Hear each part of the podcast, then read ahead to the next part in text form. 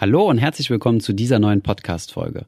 In dieser Folge haben wir mal ein paar Fragen aus der Community herausgenommen, die sich um das Thema ETF drehen. Wir werden unter anderem darüber sprechen, ob es sich denn lohnt, einen 0% Kredit aufzunehmen und dann in ETFs zu investieren. Außerdem schauen wir uns an, wie das mit der Liquidität von ETFs aussieht, wie das mit dem Vererben von ETFs aussieht und viele weitere Fragen.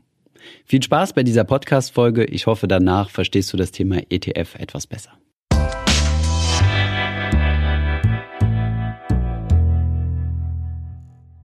Bevor es weitergeht, ein kurzer Hinweis in eigener Sache. Kennst du bereits unser Finanzfluss Memo? Jeden Freitag liefern wir dir mit unserem Newsletter die wichtigsten Updates und neuesten Finanznews direkt in dein E-Mail-Postfach.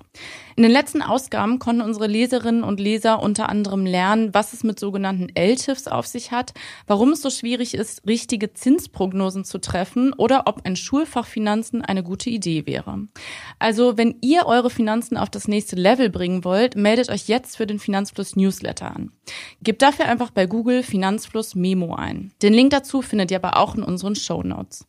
PS, der Newsletter ist natürlich vollkommen kostenlos und eine Abmeldung jederzeit möglich. Und jetzt weiter mit der Folge. Hi, mein Name ist Thomas von Finanzfluss und im heutigen Video haben wir uns einmal ein paar spezielle ETF-Fragen herausgesucht, die ihr uns mit dem Hashtag FragFinanzfluss gepostet habt. Fangen wir direkt mit der ersten Frage an, die etwas ausführlicher ist, die wir jetzt aber in gekürzter Form angehen werden.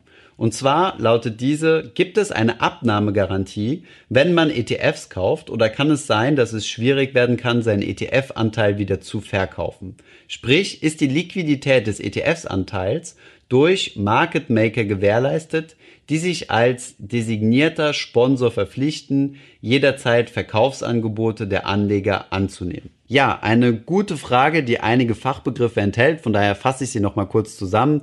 Die Frage ist, ob es sogenannte Market Maker gibt, also Leute, die sich quasi dazu verpflichten, einen ETF anzukaufen, wenn ja, man diesen verkaufen will und es derzeit kein Kaufangebot gibt. Tatsächlich ist es so, dass im ETF-Bereich sogenannte Market Maker aktiv sind. Diese vergleichen immer den NAV, den Net Asset Value, also den aktuellen Wert aller Unternehmen, die in diesem ETF enthalten sind, mit dem entsprechenden ETF-Kurs. Gehen wir also mal davon aus, wir haben zum Beispiel einen DAX-ETF, einfach weil es von der, vom Verständnis her einfacher ist und haben dort die 30 DAX-Unternehmen drin. Jetzt gibt es Market Maker, die am Markt aktiv sind und sich sagen, lohnt es sich zum Beispiel, diese 30 Aktien zu kaufen, zusammen zu einem ETF-Anteil und dann diesen ETF-Anteil über den Markt wieder zu verkaufen. Wann würde sich so etwas lohnen? Naja, besonders dann, wenn der ETF-Anteil zum Beispiel gerade etwas teurer als sein aktueller NAV, also sein innerer Vermögenswert ist. Diesen Prozess nennt man einen sogenannten Creation Process, mit dem ein ETF-Anteil kreiert werden kann. Gibt es also eine große Nachfrage nach einem ETF, werden so ETF-Anteile quasi produziert, indem die entsprechenden Aktien zusammengekauft werden zu einem Anteil zusammengemischt und dann verkauft werden an den entsprechenden Marktteilnehmer, der gerne einen Anteil über die Börse kaufen möchte. Tatsächlich gibt es aber keine sogenannte Abnahmegarantie, wie das zum Beispiel bei Fondshäusern der Fall sein kann, bei aktiv gemanagten Fonds. Umgekehrt funktioniert es übrigens auch. Das ist der sogenannte Redemption-Prozess wenn der Market Maker ETF-Anteile ankauft und diese dann in seine Bestandteile, also seine Einzelaktien auflöst. Warum machen Market Maker so etwas? Weil es sogenannte Arbitragegeschäfte sind. Das bedeutet, wenn es einen Unterschied zwischen dem ETF-Kurs gibt und dem inneren Wert des ETFs, dann kann hier risikofrei ein Differenzgeschäft gemacht werden. Entweder in die eine Richtung, wenn der ETF zu teuer ist, oder in die andere Richtung, wenn er zu günstig ist und dann wird halt der ETF angekauft und aufgelöst. Ich hoffe, die Antwort zur ersten Frage war nicht direkt schon zu kompliziert und hat irgendwie abgeschreckt.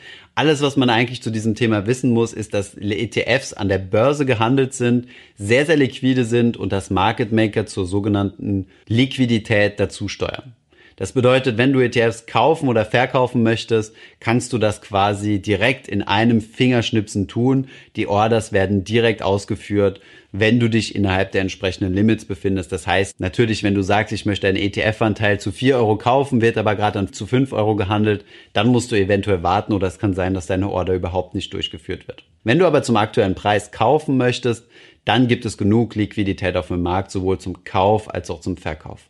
Schauen wir uns die zweite Frage an. Und hier geht es um das Thema Erben. Was passiert mit ETFs beim Ableben des Besitzers? Beziehungsweise gibt es spezielle Regelungen zum Thema Vererben? Ja, diese Frage ist eigentlich eher eine Steuerberaterfrage. Also immer wenn es um das Thema Erben oder Vererben geht, dann äh, möchte ich mich nicht zu weit aus dem Fenster lehnen, weil das ist wirklich eine Frage eines Steuerberaters. Fakt ist aber, dass es hier keine Sonderregelung irgendwie bei ETFs gibt, sondern das Depot ist einfach Bestandteil der Erbmasse und ja, unterliegt einfach den Regeln ähm, des üblichen Erbrechts beziehungsweise ähm, ja, des Testaments. Kommen wir zur nächsten Frage, die uns Tom gestellt hat. Hallo Thomas, aktuell gibt es immer wieder Kredite mit einem Zinssatz von 0%, sogar manchmal mit negativen Zinsen. Du erwähnst in deinen Videos immer, dass man zunächst Schulden abbezahlen sollte. Wäre es aber nicht sinnvoller, so einen Kredit in Anspruch zu nehmen und monatlich abzubezahlen und das Geld in Aktien oder ETFs zu investieren? Mich würde deine Meinung interessieren. Du machst ansonsten super Videos und ich schaue sie mir regelmäßig an. Liebe Grüße.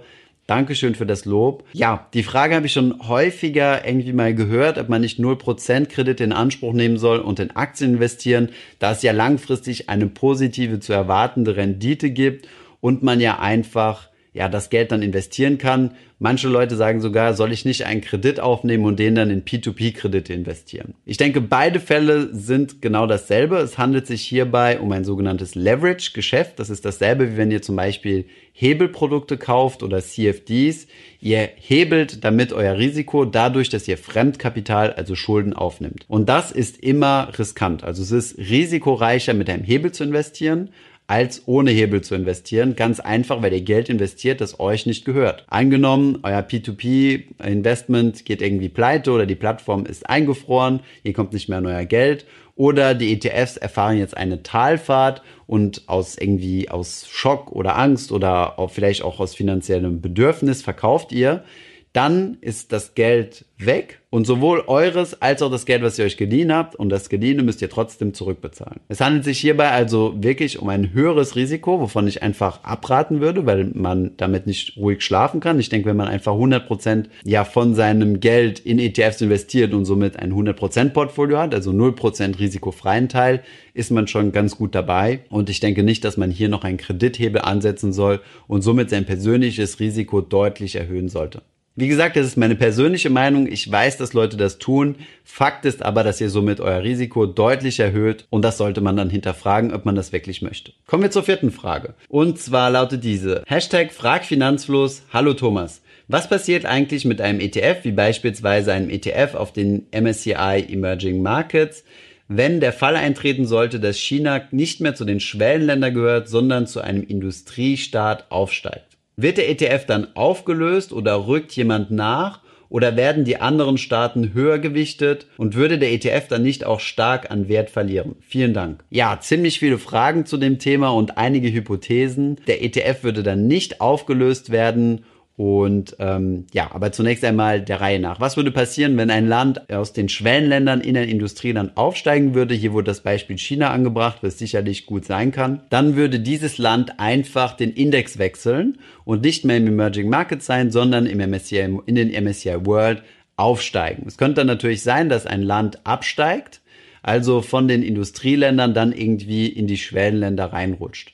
Auf jeden Fall würde der Index dann nicht irgendwie an Wert verlieren. Da gibt es ja jetzt keinen Grund dafür, sondern es würde einfach einen Switch geben und die entsprechenden ETF-Anbieter würden dann den Index-Providern wie jetzt zum Beispiel MSCI folgen und alle chinesischen Unternehmen im MSCI Emerging Markets verkaufen und diese würden dann im MSCI World gekauft werden, wenn denn das Land tatsächlich in die Industrieländer aufsteigen sollte. Dasselbe gilt übrigens auch bei unseren deutschen Indizes. Es passiert ja regelmäßig, dass Kandidaten aus dem MDAX, also quasi der zweiten Börsenliga, in die erste Börsenliga, also den DAX, aufsteigen. Und da der offizielle Name des DAX ja DAX 30 heißt, kann man sich schon denken, dass hier nur 30 Unternehmen drin sind. Wenn also jemand aufsteigt, muss auch gleichzeitig jemand absteigen. Und in den ETFs wird dann einfach der Switch gemacht. Ähm, Im ETF auf den MDAX wird dann der entsprechende Wert, der aufsteigt, verkauft und der neue, der abgestiegen ist, aus dem DAX gekauft. Das waren auch schon soweit unsere vier Fragen zum Thema ETF, die wir uns herausgesucht haben. Ich hoffe, es hat nochmal etwas Klarheit geschaffen. Ich hoffe, diese Podcast-Folge hat dir gefallen. Wenn ja, dann zöger doch nicht in deinem Umfeld, bei deinen Freunden und Bekannten von diesem Podcast zu sprechen. Und wenn du auf iTunes bist, dann lass uns doch gerne eine Bewertung da und einen Kommentar, denn das hilft uns, mehr Menschen zu erreichen und für das Thema finanzielle Bildung zu begeistern. Wie immer findest du in den Show Notes und in der Beschreibung zu dieser Podcast-Folge alle wichtigen Verlinkungen. Vielen Dank fürs Zuhören und hoffentlich bis zum nächsten Mal.